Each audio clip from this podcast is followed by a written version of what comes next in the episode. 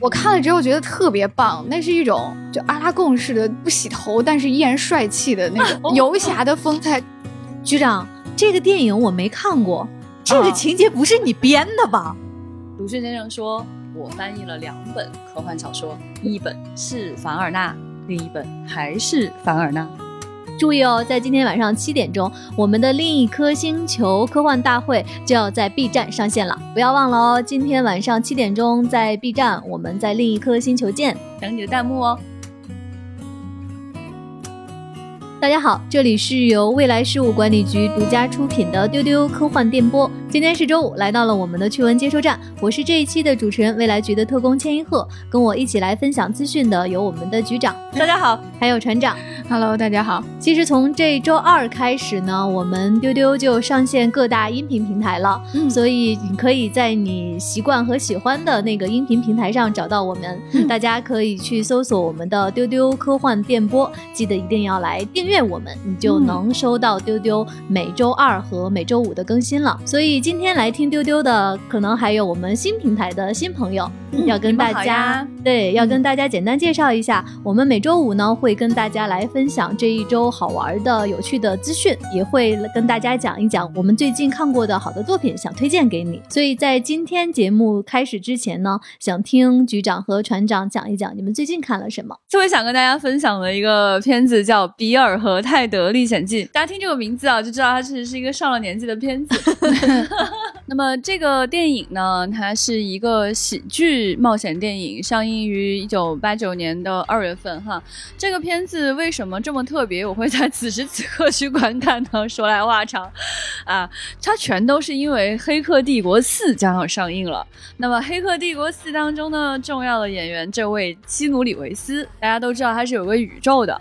那么，在他的这个基努里维斯宇宙的早期呢，就有这么一部很奇怪的电影，它可能是基努里维斯电影当中评分最低的一个吧。这是豆瓣的评分没上七分，只有六点九分。然后它是一个什么样的喜剧片呢？它讲的是哈两个高中男生，然后基努里维斯呢是里边个子比较高的那个，然后头发呢大概是有半长，有点卷，憨憨的。然后他的朋友比他个子矮一些，是金发的。对，叫比尔。那基努里维斯叫泰德。泰德。那么这两个人呢，他们在高中的时候关系非常的好，就想组一个乐队。结果呢，就是因为两个人不好好学习呢，又比较傻，历史老师呢就很生气，就是说你们再不完成我的历史报告，除非你在我历史报告当中得一个 A plus，否则的话呢，你这个学期不可能再及格了。结果他回家之后就被爸爸训斥，然后然后呢，未来人注意啊，这里科幻出现了，未来人啊就觉得。不得了，要出大事了！他们观察到就是这个时间线上的一个扰动，嗯，他们就说呀，这个乐队他们是历史上伟大的乐队，我们不能没有他们的音乐，所以呢，我们要主动干预，帮助他们渡过难关。然后他们就派了一个人啊，带着一个注意啊，一个电话亭，然后他穿越时间就来到了这个他们俩高中时期，就告诉他们说，我给你一个电话亭，完了你们拨打这个时间呢，你就可以去历史上任何一个地方。啊，祝你们顺利啊！好好完成报告，希望你们对得起我们未来的人类。然后，那老师呢？他竟然走了，他就把这个事儿交给这两个傻子，然后他们就坐着这个电话亭，就去历史上去找那些重要的人，骚扰人家什么苏格拉底、林肯，然后还有牛仔，然后还有弗洛伊德，反正他们呢就捞了五六个人吧，历史上的著名人物，把他们都塞在了电话亭里，就瞎胡搞。然后呢，他们就在不同的历史时期劫持了这些历史人物之后呢，就到了现代来帮助他们完成他的那个在在讲台上 presentation 的那个历史报告，就这个事儿。局长，这个电影我没看过。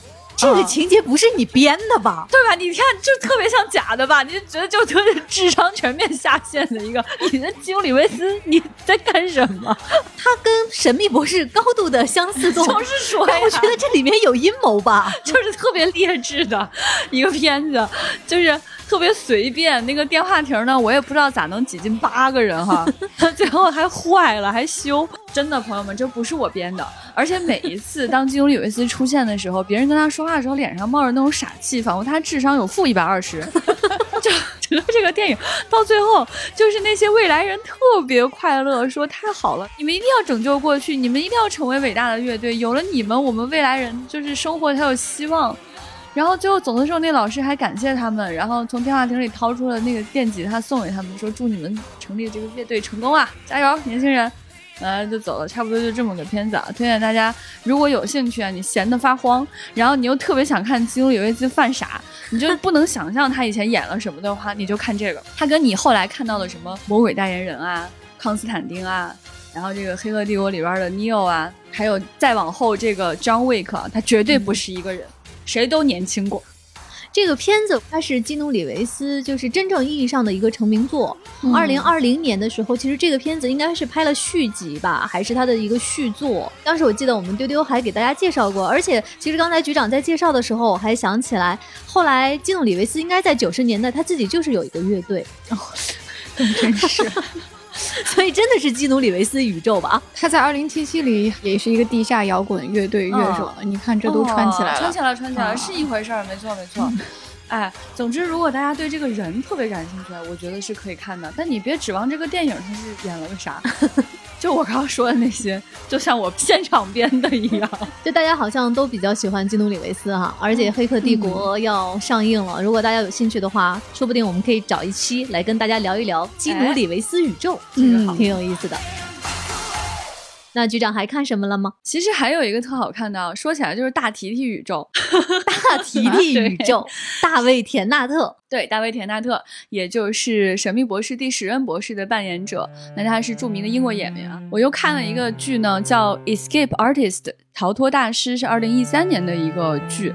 这个剧其实一共没有几集，它讲的是一个律师，这个律师呢，他是从来没有输过案子。然后他帮过很多的罪犯成功脱罪，直到有一天呢，他帮助的一个犯罪嫌疑人在脱罪了之后，有可能杀害了他的妻子。整个剧情我觉得有意思的点是什么呢？就是这个律师他亦正亦邪，你你不太知道他具体是怎么想的，因为他给你展现的只有你能够看见的只言片语的证据跟画面。能够看见的是他出庭作证，或者是他在法庭上的一些表现。那么他其实最终把这个裁判权是交给了观众的。这里面有大量的留白，而且这里面有非常多的人性的冲突。就是当你帮助了杀人犯之后，他杀害了你的家人，你又该怎么办？你又该何去何从？这个片子也会让我想到，就是他这个大提提之前演的，跟老千也一起介绍过的，就是那个丹斯，丹斯他演一个杀人犯。所以我觉得提提的演技真的是非常的好，非常非常耐看。他很擅长演这种你可能琢磨不到他的。全部的内心世界的这样的一个人，呃，而且这也是喜迎他即将拍这个《环游地球八十天》嘛，这两个片子去看呢，都是为了喜迎新片。那其实说到大提提的丹斯，也是在这一周，他凭借丹斯呢获得了国际艾美奖的最佳男演员表演奖。哦但是因为现在大提提和麦克辛在苏格兰正在拍《好兆头二》。他就不能去到颁奖现场，全是好消息。这一句话里面，大提提就是在晚上英国时间凌晨在守着这个直播连线。我不知道大家有没有看这个视频，挺有意思的。大提提在这个直播连线里面，呃，感谢了大家之后，最后对他的太太说：“这会儿你可能已经睡了吧，但是我要告诉你说我爱你。”哦，因为很多神秘博士粉丝也都很喜欢大提提的太太，都喊他小妈妈。对，哎呀，天哪！你看这老千这一句话里面有多少重要的信息哈，所以大家也还是可以好好期待一下这个《好兆头二》，这两个原班人马演天使和恶魔两个人又回归了啊！哎，这可能将来也是撒狗粮的一个剧。那船长这周看了什么好玩的作品呢？看了一个日本《指环王》，日本《指环王》，所以我们这次看的都很猎奇，对，是挺猎奇的。那是一个奇幻大合剧，叫做《精灵守护者》。这个作品我之前在播客里也推荐过，但是我这次看的是真人剧。就是大合剧是什么东西呢？它指的是长篇历史电视连续剧。这个词儿还是一个法语词，就指的是讲述家族世系生活的那种长篇的作品。然后，日本的大河剧是历史非常悠久的，它从六十年代就开始拍了。然后它的题材一般都是日本的历史人物啊、战国幕末这些。然后它是日本的国营电视台 NHK 拍的，国营电视台，所以他请的都是最厉害的制作人、音乐人、最有名的演员来演这个大合剧。就是在他开播五十多年他从未尝试过 奇幻题材，那个感觉就像你在央视一套看见了一个《三国演义》团队拍的一个当代长篇奇幻小说，所以观众都觉得非常的新鲜和轰动。我为什么说它是日本的《指环王》呢？就首先是，就它是一个大制作、大特效的，然后。世界观非常宏大的，讲述了一个长途护送的一个故事。《精灵守护者》它是一部小说，嗯，它是上桥菜穗子的一个奇幻的小说，在日本还挺有影响力的一长篇奇幻。它讲的就是一个女保镖叫做巴鲁萨。他长途护送一个小男孩，然后把一个精灵的卵送回他的归属地，然后拯救世界了这么的一个一个故事。对它有一个融合了亚洲各地文化的一个恢宏的架空的世界观，它还有很多壮丽的风景。所以你听是不是很指环王？船长，你之前是不是在丢丢里面推荐过这个剧？对我当时是推荐的这一部作品改编的 TV 动画。哦，对，是宫壳的导演神山健治拍的。对，然后现在他又被拍成了这个真人剧。你在动画里就可以看到，在他书中那个恢宏的架空的世界，如果拍成真人的话，没有很多钱是呈现不出来的。关于这个真人剧，我最喜欢的就是他把这个女战士拍得非常非常非常的帅气。而这个巴鲁萨这个女保镖是日本演员林濑遥扮演的。哦啊，林濑遥就是那种她眉眼之间有英气的长相，她不是那种传统的治愈系美少女。然后她在剧中的装扮是披着长袍，然后梳着一个长马尾，拿一个长枪。她扮演一个三十多岁的云游四方的女侠，帅气。她这个扮相一开始遭受了很大的争议，因为就她全程把脸涂得特别黑，然后她衣服都是破烂肮脏的。就是你想，林濑遥可是拍 SK two 广告的。女明星啊，就是他在 K 图抗议，对，就是粉丝一时间就接受不了。我看了之后觉得特别棒，那是一种就阿拉贡式的不洗头，但是依然帅气的那种 那种游侠的风采。而且大家可能习惯了在奇幻题材的作品里面，女性都是作为女神啊、精灵公主来出现的，就是干净神圣、貌美如花的。但是这种灰头土脸的。呃，怎么就不是另一种美呢？说得好。所以在这个扮相之下呢，他的打戏非常的扎实精彩。因为巴鲁萨用的是枪，枪是最有古典美的一种冷兵器之一。就是他，你用枪的时候，你需要用全身的动作去调动它，因为枪非常长，它比你人还高，有时候，所以打戏的身体幅度非常大，所以加倍好看。在他长途护送的一路上，有很多场的死斗，就有敌人来追杀他们嘛。然后林濑遥就演出了那种一个浪人的特别狠的那种劲儿，而且每一场打斗都是同归于尽似的，而且这些打戏发生在森林里，他们就站在溪水里面打，然后周围是一大片茂密的原始森林，然后在开满，比如说这个梯田上，在荒野上，它是一种外行也很容易欣赏到的打戏的美感。嗯。嗯，船长在说的时候，我眼前都有画面了，而且我能想到林濑遥的眼神应该是特别坚定的那种，对。而且呢，他对这个女保镖的演绎不只是限于他的武斗场景，就是一般长途护送哈，就观众的预期可能会是看那种一个不擅长照顾人的一个，就是看奶爸带娃的那种感觉。你是会想看到这个人出丑，看到他们的碰撞，看到他如何不擅长教导或者是怎样。但是巴鲁萨做的非常好，他是一个非常严厉的长辈。和母亲，就她并不是被当做一个不会恋爱的、不会照顾人的一个男性化的女性来刻画的，她就是被当做一个普通的人来拍的。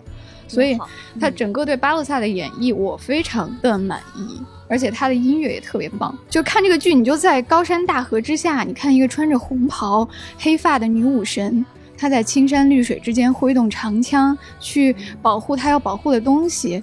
非常老套，但是非常经典。你看他打架那个史诗感就已经出来了，喜欢。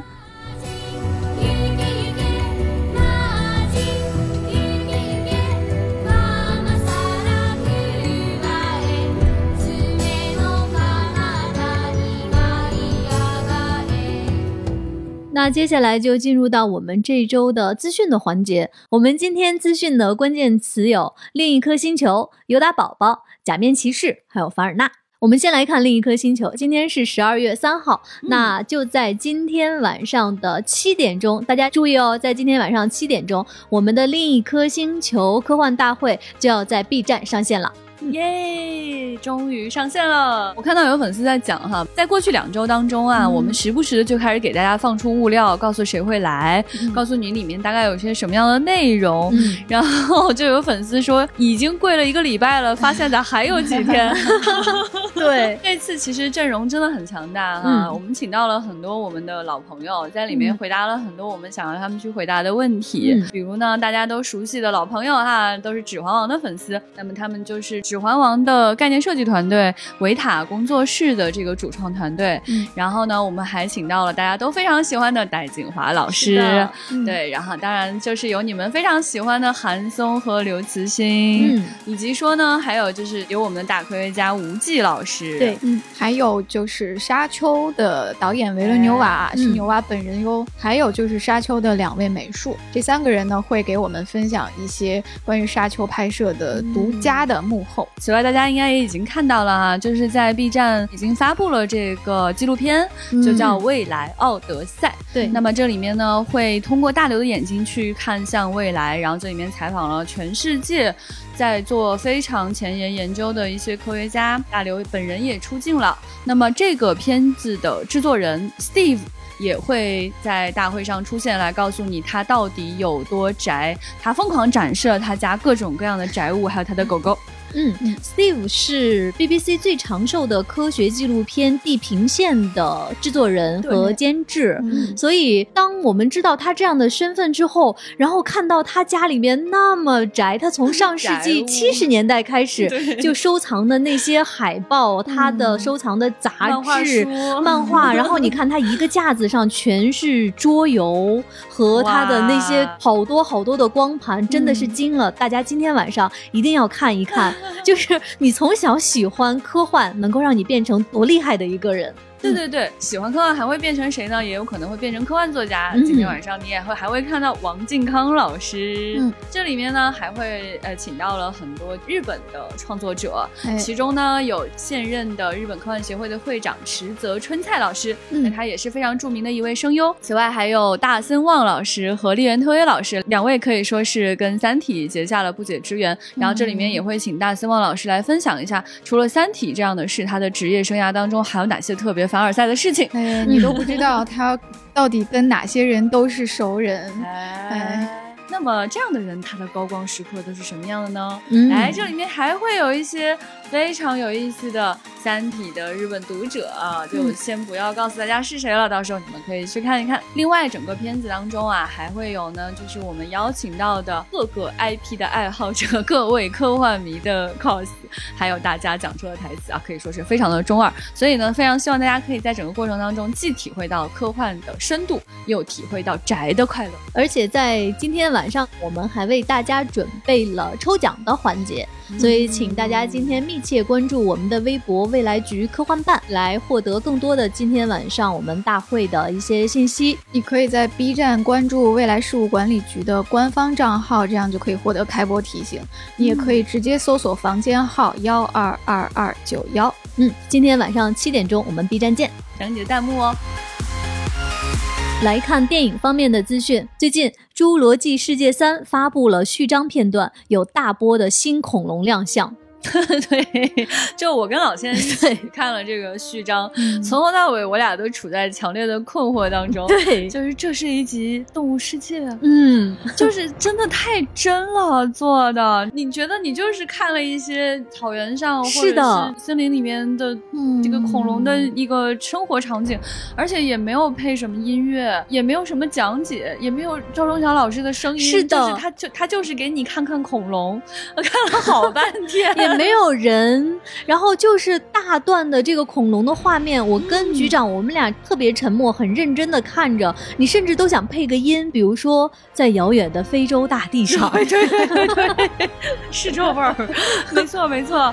对，其实挺困惑的哈，不是特别清楚，就是这一段将会在电影当中如何去运用。因为我们知道，就是《侏罗纪》这个可以说是老牌 IP 了，早年的那个《侏罗纪公园》大家就很熟悉了。嗯，那《侏罗纪世界》呢？呢，现在也都拍到三，注意是《侏罗纪世界三》将会上映了。那这一次恐龙将会跟人又会有什么样的一个冲突呢？那恐龙爱好者就不容错过了。不得不告诉大家啊，就是这个 CG 制作已经到了以假乱真的程度。对我跟局长，我们俩在看的时候还互相问这是谁，然后我们俩都摇摇头说这恐龙咱也没见过呀，不认识。对，就是关键人家说这里面有大波的新恐龙亮相，我就。嗯，有机会呢，我们可以请恐龙专家英英老师啊，来给大家好好讲讲。是的，是的，就是邢丽达老师来给大家好好讲讲这里面都有些什么样的恐龙哈。如果大家想知道的话呢，就可以给我们留言，我们去邀请他。这部电影《侏罗纪世界三》将在明年六月十号在北美上映。接下来的几条资讯都是跟《星球大战》有关的。哇哦，不得了，有这么多新闻吗？我们先来看一个衍生剧的消息。大家知道《星球大战》的衍生剧是《曼达洛人》。嗯，那最近呢，《曼达洛人》的衍生剧《波巴费特之书》有了新的消息，它将在十二月二十九号开播。第一季一共有七集。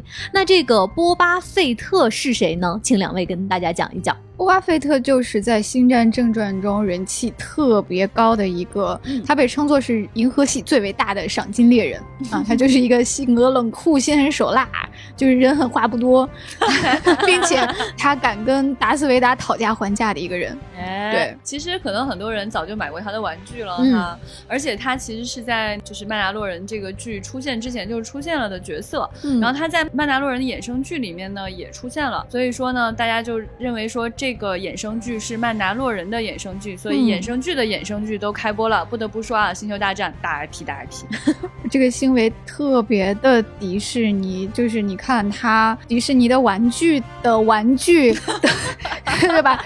那个现在很火的达菲家族，达菲是米奇的玩具，它都可以。自成为一个体系，现在它的衍生剧出衍生剧，那很可能这个波巴费特也要出一个衍生剧，这个我们都是绝不意外。衍生剧的衍生剧的衍生剧，对，玩具的玩具的玩具，玩具的玩具的朋友们，在之前很长一段时间，曼达洛人和尤达宝宝都是粉丝们心中的香饽饽。哎，现在波巴费特之书一出来，已经没有人在关注尤达宝宝了，那大家都在敲碗等我，我要看波巴菲特。对，哦，是这样的。可我还是喜欢尤达宝宝。嗯。呃，说到尤达宝宝，局长，那如果你这一周的话在纽约，你会去看梅西的感恩节大游行吗？我肯定要看，我要看尤达宝宝的小肚皮。也就是在十一月二十五号，今年的梅西百货感恩节大游行在纽约举办了。那今年特别大的一个亮点就是有一只巨大的尤达宝宝气球。梅西百货感恩节大游行呢，它是始创于一九二四年，是由美国的梅西百货公司主办的，是美国最盛大、最受。欢迎的感恩节的庆典，更有意思的是，它就会飘一个巨大的尤达宝宝。我们看到它往年哈，还有什么 Snoopy 啊，然后各种各样可爱的形象，还有皮卡丘什么的。嗯，然后这个尤达宝宝今年呢，是一个就是这种俯身低空飞行的这样的一个感觉。嗯，我觉得在现场抬头看的人一定会特别特别的快乐吧，觉得自己是尤达宝宝的玩具的玩具的。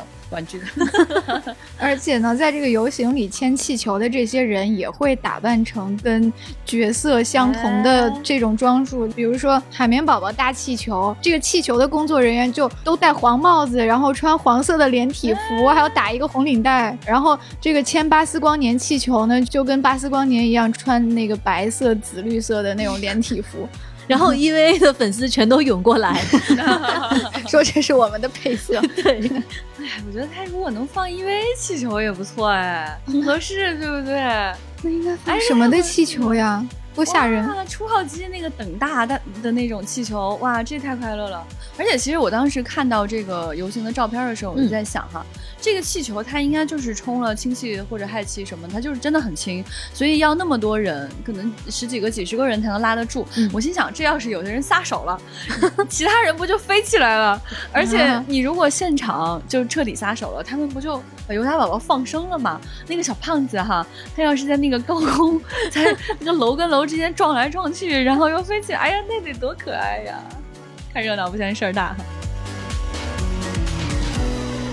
接下来这条还是跟星球大战相关的，在明年的三月一号，星战主题酒店银河星际巡洋舰就要和游客见面了。最近呢，我们看到了一条视频，在这个视频里呢，演员肖恩·基尔伯恩，也就是在古德伯格一家中扮演亚当的那位演员，他在迪士尼幻想工程师的带领下，提前参观了这个酒店。嗯嗯，那关于这个酒店，船长可以给我们介绍一下。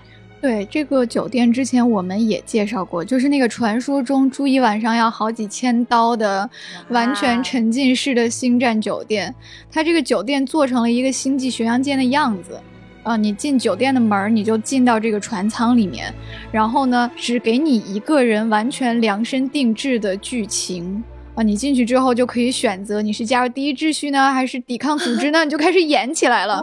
对，然后所有的每个游客都可以这样。对啊，就是定制的，所以才这么贵。所有的 staff 都会配合你的剧本去演，然后你还要学习操作舰船，还可以去酒吧里去喝星战里面的那些虚构的饮料，然后对，你也可以参加光剑的训练课程。所有的 NPC 都会来邀请你互动，然后你的决定会影响整个剧本的走向。哎。那你要学光剑，你就大家就上集体课程。嗯，就不知道他每次开门迎客是多少个人。那我觉得这个价格很可能就是贵宾级的待遇，可能就是一个团儿就五六个人，有可能。就是现在我们在预告片当中看到的，就是人比较少，是一家人或者是一个人。一个人，不知道这是烟雾弹呢，还是说就是这种特殊服务哈？反正挺有意思的，你就感觉进去之后，你想怎么中二就怎么中二，反正大家就陪你一起中二。最新的预告片里呢，其实你全部看到的就一个宅进去了，他有多高兴，就是他也没有给我们剧透更多的酒店内容，你就。就光看见他哇激动，然后泪目，就是那个导游在跟他跟他讲设施，他就不听人讲，他觉得哎这块好玩，我我要去这儿看看，然后他就溜了，然后 溜到一个酒吧里，驻唱歌手就是扮演成一个外星生物的样子，他又开始出来唱歌，就感觉像是被黑导游拉到了酒吧里强 强制消费，对，但还是很快乐，对，就心甘情愿的被强制消费了。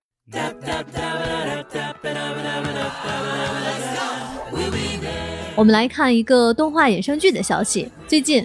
咱们裸熊奇幻题材的衍生剧《咱们小裸熊》发布了预告。那在这个预告片里呢，灰熊胖达和白熊被魔法箱传送到了一个新世界，开启了他们的大冒险。那咱们裸熊呢，是 Cartoon Network 于二零一五年推出的美国动画片，它改编自一个网络漫画叫《The Three Bear Bears》。它的三个主角特别特别有意思，其中一只叫 Grizzly，是一个热血棕熊，热血。还有一个叫 Panda 的宅家熊猫，以及一只叫 Ice Bear 的博学北极熊。这三只熊呢，按照周围的人类的行为准则，竭尽所能成为人类社会的一员。这个预告片，局长和船长都看了，大家都特别特别喜欢。船长惊声尖叫说：“我现在就要看。” 好可爱哟！这个熊可能是大家呃，就算没有看过片子，也见过他们仨吧。就是你可能能买到各种各样的周边，对，就是特别常见。对，这两年他们这个动画火了之后，周边特别的多。嗯，对。那你看到在这个片子当中哈，他们就变成了幼年版。嗯，就是很明显，那个身形比现在的样子小了特别多，然后说话的那个声音和感觉也变成了幼年的感觉。对，可是呢，其中那个白熊呢，它还是挺沙哑的，自小就比较深沉。然后你能感觉到，确实是一个奇幻题材啊，里面可能它就会传送到一个特别有意思的冒险世界当中去。啊，我觉得可能比我们日常看动画片那种生活版的感觉要好玩非常非常多。动画中会经常闪回他们曾经的历史，就他们就是会变成小时候的样子，然后配音也换成小演员，就是三个有奶音的小熊去讲他们的故事，太可爱了。对，咱们小裸熊会在明年一月份开播。嗯。接下来的几条资讯是关于日本的作品。刚才船长在节目开始的时候分享了日本《指环王》，那这条资讯呢是好像是日本《哈利波特》的感觉。哎，最近。山崎贵导演的奇幻电影《鬼怪图鉴》公开了先导预告，它会在二零二二年的七月二十二号在日本上映。这个片子呢是根据日本的童话故事改编的，它讲述的是孩子们和老师为了实现愿望，在异世界中与各种各样的妖怪展开大冒险的故事。为什么说这个画风特别像《哈利波特》的感觉呢？就是我们在看这个预告片的时候，你发现就是那个书页打开。然后整个的视觉就是感觉你见过的那种魔法世界回来了，而且特别重要的是它有老师，就是你看哪个动画去大冒险都是一群小孩儿，就是这个老师一上场你就觉得他是一个校园生活，那他这不就哈利波特吗？他的主演阵容也很强大，有陈慧丽、新垣结衣和神木隆之介。其实我都比较期待说就是日本的那些鬼怪。嗯，啊，我觉得一直很好奇，因为日本的鬼怪还是特别特别的丰富的，然后有一些鬼其实也很出名。之前在《镰仓物语》里面就看到各种日本小鬼怪哈，然后那个市集里面就有大的小的，然后在街上你还会看到那种小小的小小怪物，就慢慢的走过去，就像流浪猫、流浪狗一样。对，所以我就非常喜欢这样的片子。这部影片《鬼怪图鉴》当中应该会看到更多的小怪物。嗯，在预告片当中还看到了一个跳上吊灯的小幽灵小幽灵，啊，应该是非常可爱。的吧，嗯，我们来看大怪兽。嗯，最近特摄题材喜剧电影《大怪兽》的善后处理公布了预告片。这个电影呢，讲述的是巨大怪兽死后的尸体即将引发爆炸，两位主角受命参与尸体善后处理的故事，将在二零二二年二月四号在日本的院线公映。它的主演是山田凉介和土屋太凤，由三木聪执导和编剧。这个其实是我特别想看的一个片子哦，为什么？啊，因为它的视角真的很特别，嗯，就平时我们看到的片子都是在讲。如何跟怪兽打斗？嗯，然后如何解决了世界的危机？但是我们从来、从来、从来都没有看过这些怪兽的尸体是怎么被拖走的。嗯，这些尸体到底怎么被瓦解的？确实很难理解哈。他们比大象还要大，非常非常多。那么他们横在城市中间，这个东西到底要怎么处理呢？真的是个巨大的疑问。而且就是这两年这种幕后管理机构的幻想题材电影多了起来，就是你像时间管理局，对吧？还有一个叫 Inside。Job 是一个专门处理阴谋论的一个公司，然后现在又是一个专门善后怪兽尸体的一个公司。就是之前我们在节目里说，觉得他们都是未来事务管理局的一个 兄弟机构，对，大家都在一栋楼里办公。那这个大怪兽的善后处理呢？觉得就是这种类型的工作，但这个它的处理方式不是喜剧哈，它确实是一个很严肃的证据，就是这个尸体即将爆炸，然后会临危受命这样的感受。我觉得这个系列有可能会可以衍生到无穷尽，哎，就是专拍这个善后公司处理各种怪物尸体的故事，哎，想看想看。来看《假面骑士》，最近《假面骑士》系列五十周年纪念电影《假面骑士 Beyond Generations》公开了新卡司。在这个电影中呢，藤冈弘的长子藤冈弘，也就是假面骑士一号本乡猛的饰演者，他的长子藤冈真威人将在片中饰演父亲五十年前出演的本乡猛。这部电影是十二月十七号将在日本上映。对我们看到这个预告片的时候，就觉得，嗯，这个儿子长得真的挺好看的，但是 跟爸爸长得也不是很像。大家主要集中评价的点说，原来那个假面超人的工作是一个世袭制啊。都是子承父业，就其实这个情况还蛮特殊的。你看这个藤冈真威人，他本人说觉得这好像是命运一样的安排，觉得这这一天终于还是来了。就他为了演这个角色呢，他就去看了父亲演的所有的假面骑士，然后还跟父亲去询问一些当时的心境和演技。反正，在假面骑士整个的历史中，两代人都饰演同样一个角色还是第一次，所以真的挺特别的。之前大家有提到的这个安野秀明将会去拍《假面骑士》，嗯，因为安野秀明那部叫《新假面骑士》啊，起名是可以说也非常的随便了，对，但是他确实让人会想到那个故事，一个瘦弱的白白净净的儿子不得不承担起重要的职责嘛，这个故事看起来也非常的安野老师，不知道会不会给他一些新的启发。我们接下来的这一些资讯是跟。凡尔纳有关的，是凡尔纳宇宙。我们先来看，由大提提，也就是大卫田纳特，他主演的剧集《八十天环游地球》将在一月二号开播了。哎呀，可太有盼头了！那现在这个剧还没有开播，只有陆续的片花放出的时候，这部剧第二季目前已经续订的消息就放出了。但是呢，关于第二季的所有的主创啊，这些信息还都没有，所以大家都在猜测说第二季还是由大提提来主演。这要是不是大提提主演，他就等于没有续订。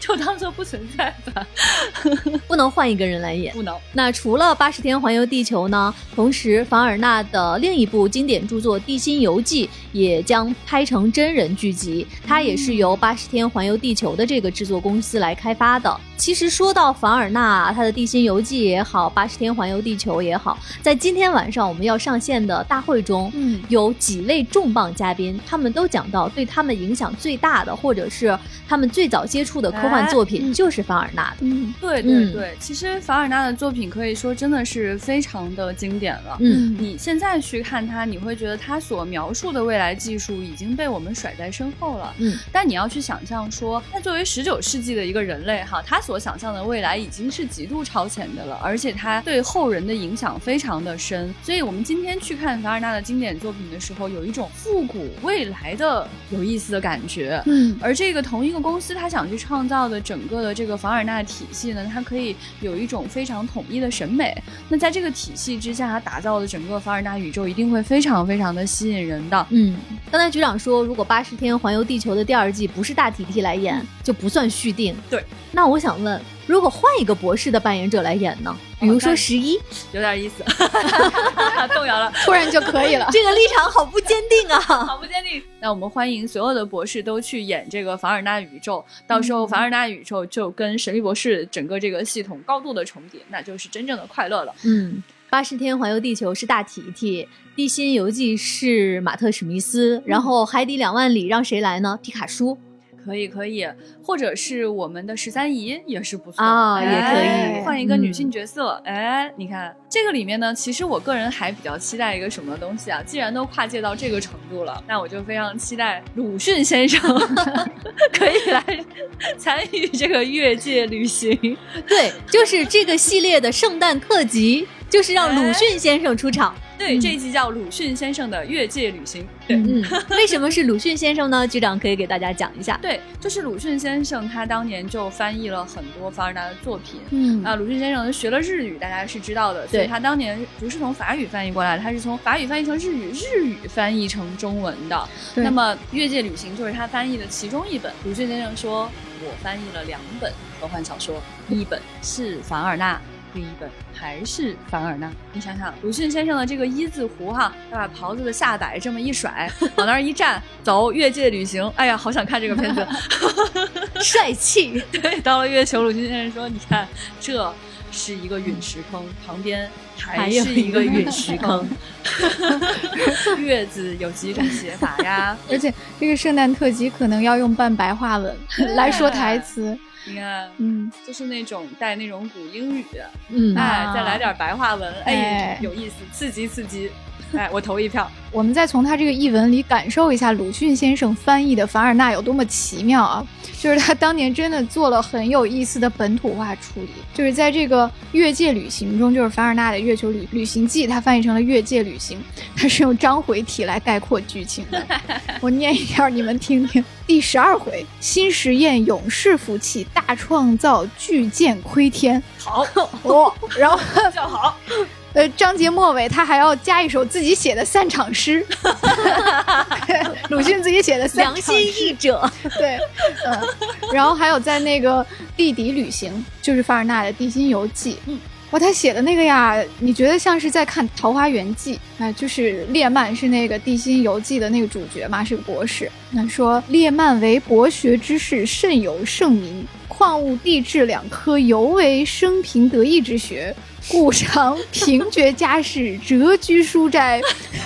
凡上罗列着无数光怪陆离的金石，呃，视为至乐。相信大家从这几句话感觉到鲁迅先生的快乐哈。我现在别的不期待，我就期待这个有鲁迅先生的圣诞特辑。我们来看一个韩国的科幻作品。Netflix 的反乌托邦科幻惊悚剧《静海》发布了先导预告片。这个片子呢是根据2014年崔恒勇导演的同名短片改编而成的，由裴斗娜和孔刘主演，将在12月24号上线。那它讲述的呢是全球沙漠化问题导致粮食和水源短缺，有一组精锐队员来到了被遗弃在月球的研究基地，回收可疑样品的故事。嗯，这个好像跟刚才处理大怪兽尸体的 也是兄弟单位，对，都是负责善后的。对，就是可能我们粉丝当中有很多人会喜欢裴斗娜哈，因为我也看到过很多人是她的粉丝。对，他就是演过那个《三 C Eight 超感猎杀》里面的一个女主，对，然后她还演过《云图》，可能大家对她印象非常的深刻，可以说演了很多的科幻片了。在这个剧当中，你们的女神裴斗娜她饰演的是一个宇宙生物学。学家，那么他为了查明这个月球上的研究基地的这个事故，来加入了这个小组来探求真相。那么另外一位呢，也演过科幻片哈，就是这个孔刘，他演的就是大家都非常喜欢的一个丧尸片《釜山行》，还有一个奇幻类型的韩剧吧，算是叫《鬼怪》里面演男主啊，所以可能就是我们的粉丝当中也会有很多人对他很感兴趣。这两个人的组合让我不禁去想，这是 Netflix 的大数据吗？有有国际人气的韩国演员来出演的这个科幻剧集哈，然后呢，孔刘他所演的这样的一个人呢，是整个这个探险队的队长，还要根据有限的情报去探寻事件的整个的真相。那我觉得应该还是会是一个有悬念的科幻剧集。是的。今天资讯的最后呢，给大家来分享一个新书的消息。刘慈欣科幻漫画系列的第三集来了。这套漫画呢，包括四本。地球大炮、全频带阻塞干扰、山和微纪元。呃，我们在之前啊也给大家介绍过刘慈欣科幻漫画系列，它集结了法国、意大利、比利时、巴西、中国等十三个国家的二十八位漫画家。